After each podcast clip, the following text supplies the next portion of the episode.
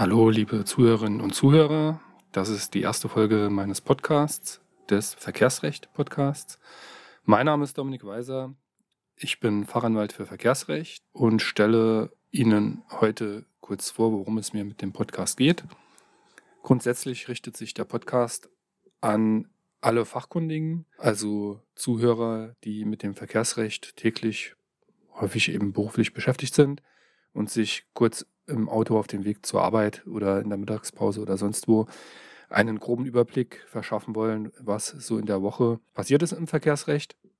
Das heißt, ich schaue mir sowieso berufsmäßig jeweils äh, meistens am Ende der Woche freitags die äh, Zeitschriften durch. Das sind dann Verkehrsrecht aktuell, die RNS hauptsächlich. Ähm, dann äh, die Verkehrsanwalt, wenn die kommt je nach Erscheinungsdatum eben und äh, zudem halt die Blogs, da vor allem Wurfblog, dann den Blog vom Kollegen äh, Graz zum Ordnungswidrigkeitenrecht. Der ist meistens sehr interessant und enthält ganz gute Einblicke zu Neuigkeiten. Der ist ja da sehr aktiv.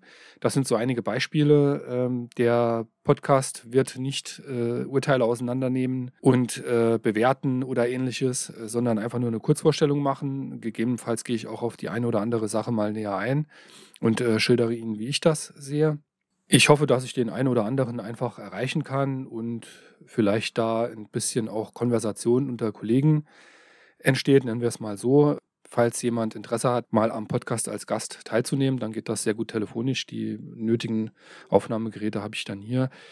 Man kann sich da gerne mal fünf bis zehn Minuten über das eine oder andere Urteil oder Neuerung in der Rechtsprechung oder ähnliches unterhalten, wenn da Interesse besteht. Im Übrigen äh, soll der Podcast, das habe ich mir jedenfalls mal so vorgenommen, wöchentlich erscheinen, also jeweils dann immer äh, Freitag, Samstag oder Sonntag. Und wie gesagt, dann einen Überblick geben über das, was ich jetzt so für praxisrelevant halte. Das wird dem einen oder anderen wird es nützen, dem einen oder anderen wird es halt nichts nützen, der soll sich dann halt was anderes anhören. Ich habe mich da umgeschaut, es gibt jetzt großartig da keine Podcasts in die Richtung Verkehrsrecht, außer einem äh, Verkehrsrecht-Podcast aus Nürnberg.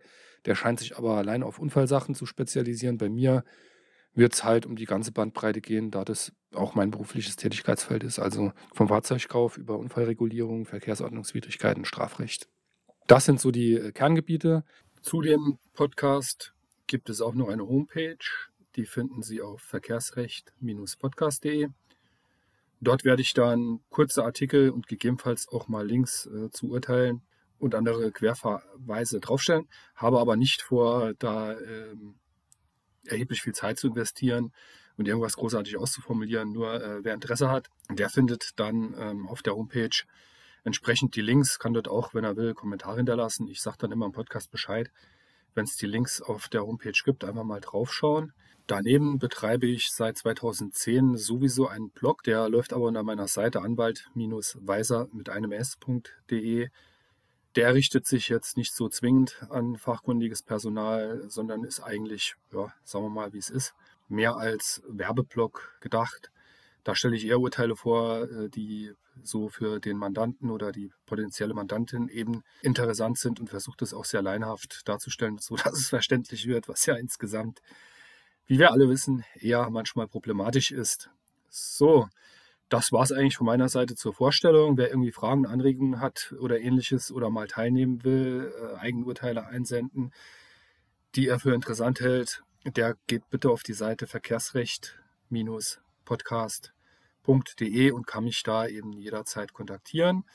Wer regelmäßig informiert werden will und äh, ernsthaft in Erwägung zieht, sich diesen Blog da wöchentlich reinzuziehen, äh, nicht den Blog, sondern meinen Podcast, der kann mich hier ganz einfach abonnieren. Ich werde den auf äh, auch kostenlose Plattformen wie Google Podcasts etc. hochladen, nicht nur bei Spotify, wo es eben Geld kostet.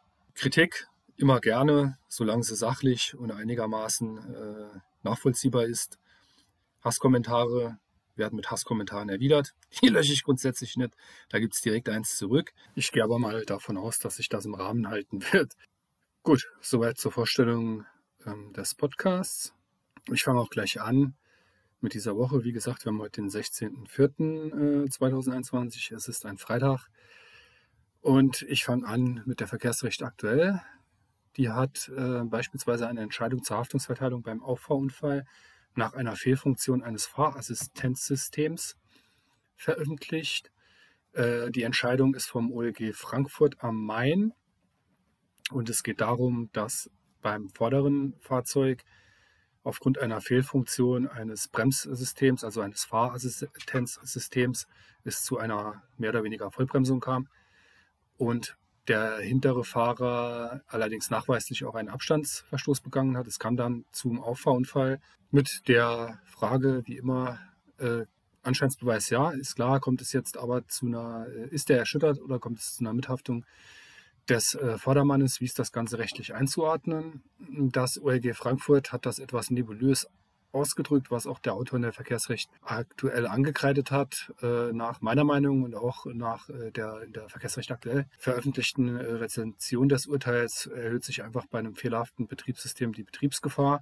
Das OLG hat das äh, etwas anders gewertet, wobei tatsächlich, um es mit den Worten des Autors der Verkehrsrecht äh, aktuell zu benennen, nebulös äh, bleibt. Wie es gemeint ist, äh, entscheidende Stelle ist, auf der anderen Seite hat die Klägerin gegen 4 Absatz 1 Absatz 2 StVO verstoßen, also das Gebot nicht grundlos zu bremsen, ohne dass ihr dabei jedoch ein Verschulden angelastet werden könnte, da das abrupte Abbremsen unstreitig auf einem Versagen der technischen Einrichtungen ihres Kraftfahrzeugs beruhte. Zu Lasten der Beklagten ist ferner die von dem Fahrzeug des Beklagten zu 3, also der Hintermann, ausgehende erhöhte Betriebsgefahr zu berücksichtigen. Eine erhöhte Betriebsgefahr aufgrund des plötzlichen und grundlosen Abbremsens des klägerischen Fahrzeugs, also des Fahrzeugs mit dem Assistenzsystem, ist hingegen nicht in die Abwägung einzustellen, da dieser Umstand bereits berücksichtigt ist und der Klägerin nicht doppelt angelastet werden kann. Tatsächlich findet man aber keine Stelle, wo jetzt gesagt äh, äh, wäre explizit, wo äh, dieser Umstand berücksichtigt ist. Richtig dürfte daher sein, so sehe ich das auch, dass sich da einfach die Betriebsgefahr wegen des technischen Versagens des Fahrzeugs erhöht aber nicht von einem Verschulden der Fahrerin auszugehen ist, äh, jedenfalls nicht ohne weitere Anhaltspunkte. Dann haben wir eine weitere Entscheidung des fünften Zivilsenats, die hier zitiert wird, dass die fiktive Abrechnung im Kaufrecht weiterhin möglich ist. Gut, brauchen wir jetzt nichts weiter zu, zu sagen, meine ich. War irgendwie zu erwarten. Vielleicht noch ganz interessant, OLG Dresden, das hat entschieden, dass auch bei äh, der freiwilligen Herbeiführung eines Schadens ein Unfall im Sinne der AVB für die Vollkasko vorliegt. Der Kläger, also der Versicherungsnehmer, war frontal gegen einen Straßenbaum äh, geprallt mit der Folge des Totalschadens und hat dann die Vollkasko in Anspruch genommen. In erster Instanz hat er wohl verloren. Das OLG Dresden hat es äh, aufgehoben und klargestellt, dass es sich auch bei dem streitgegenständlichen Ereignis um einen Unfall im Sinne der AKB gehandelt hat. Ein solcher liegt auch dann vor, wenn der Schadensfall vorsätzlich herbeigeführt worden ist. Noch anzumerken ist, dass es in den in diesem Fall konkret vereinbarten Versicherungsbedingungen den AKB eine Verzichtsklausel bezüglich des Einwandes der grob Herbeiführung des Schadens gab. Im Ordnungswidrigkeitenrecht möchte ich noch diese Live-Tech-Problematik kurz aufgreifen. Das ist jetzt äh, nicht gerade die aktuellste Sache. Das kam ja schon vor zwei, drei Monaten raus, dass eine unabhängige Sachverständigengesellschaft herausgefunden hat, dass es da anscheinend Fehlmessungen bei dem LiveTech XV3 gibt. Inhaltlich verweise ich da auf meine Homepage anwalt-weiser.de. Da findet man auch einen Blogbeitrag mit dem Link zu äh, dem Bericht über das Gutachten äh, dieser Sachverständigen und auch weiterführende Hinweise. Da wird die Problematik auch nochmal besprochen. Worum es mir jetzt ganz kurz geht, ist, weil das äh, LiveTech XV3 bei uns im Saarland recht verbreitet ist. Mein aktueller Stand, äh, aber gerne lasse ich mich da eines anderen äh, belehren, ist, äh, dass jetzt nicht mehr gemessen wird, weil der Hersteller ja auch die Bußgeldstellen aufgefordert hat, mal äh, die Messungen vorläufig zu unterlassen, bis die Sache geklärt ist. Die laufenden Verfahren, die ich habe, bei denen sieht es jetzt so aus, äh, jedenfalls, wenn keine Fahrverbote drin sind, dass ich vom Amtsgericht St. Ingbert äh, Schreiben erhalte, ob der Mandant denn mit 55 Euro einverstanden wäre. Kant ist ja, dass es dann um die Vermeidung des Punktes geht. Das kann man sich überlegen, ob man es annimmt oder ob man die Sache durchficht. Ich fürchte aufgrund meiner Erfahrung beim Amtsgericht St. Ingbert, dass man da in erster Instanz nicht unbedingt äh, ja, eine vollständige Einstellung der Verfahren erreicht, und, sondern äh, dass es dann eher auf eine Begutachtung im konkreten Verfahren hinauslaufen wird. Ich kann es aber auch nicht genau sagen. Wenn es da Erfahrungswerte gibt äh, und andere Kollegen vielleicht da schon einen Schritt weiter sind in ihren Verfahren, dann gerne, äh, sehr gerne mal bei mir zurückmelden und Bescheid sagen, wie die Sachen laufen. Bei laufenden Fahrverbotsfällen habe ich auch noch keine Reaktion des Amtsgerichts erhalten, also kein Angebot da, dass die Sache mit 55 Euro tot zu machen. Ich nehme mal an, da tut man sich erfahrungsgemäß äh,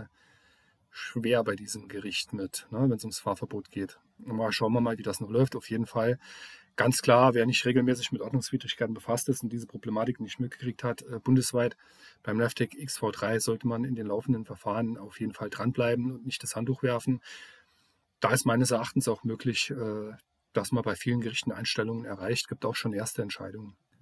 Der Kollege Graz weist da in äh, seinem Blog verkehrsrecht.gfu.com auf eine Entscheidung des OLG Oldenburg hin, das ein LiveTech XV3-Verfahren eingestellt hat. Hintergrund ist da aber, dass es sich um ein Messfoto handelt, das auch nach der neuen Gebrauchsanweisung nicht mehr verwertbar ist. Der Hersteller hat da zwischenzeitlich die Gebrauchsanweisung geändert und zwar äh, im Hinblick auf die Auswertung der Messung, konkret, äh, wo der Messrahmen da eben liegen muss. Und im konkreten Fall befand sich wohl das Kennzeichen nicht oder nicht ganz in diesem Messrahmen drin. Das macht dann auch Sinn, dass man das äh, einstellt. Dürften aber die selteneren Fälle äh, sein. Meistens ist das sowieso der Fall, dass äh, das Messfoto äh, diesen Anforderungen einfach per se genügt. Über den Buhauf-Blog habe ich auch mal noch drüber geschaut, mache ich ja regelmäßig. Der war mir ganz stark ähm, allgemeines Strafrechtslastig in letzter Zeit. Und auch, äh, ja, es werden viele Corona-Themen behandelt, die mich jetzt in der Praxis nicht so wirklich interessieren. Aber ein Witz war drauf, Achtung, er kommt. Papa, wie lange brütet die Vogelmutter noch? Bis die Jungen schlüpfen. Hm, und was ist mit den Mädchen? ja. ja. So, für diese Woche möchte ich es mal gut sein lassen. Die zehn Minuten sind jetzt deutlich rum. Länger soll dieser Podcast auch nicht dauern, äh, beziehungsweise die jeweilige Folge soll nicht länger dauern. Vielleicht konnte der ein oder andere was damit anfangen. Über positive Rückmeldungen freue ich mich. Ansonsten allen frohes Schaffen, gutes Gelingen. Wir hören uns dann nächste Woche, dann äh, natürlich mit 10 bis 15 Minuten äh, voller Informationen. Die Einführung, die gibt es ja nur einmal, nächstes Mal. Dann einfach nur News 10 Minuten. Bis dahin.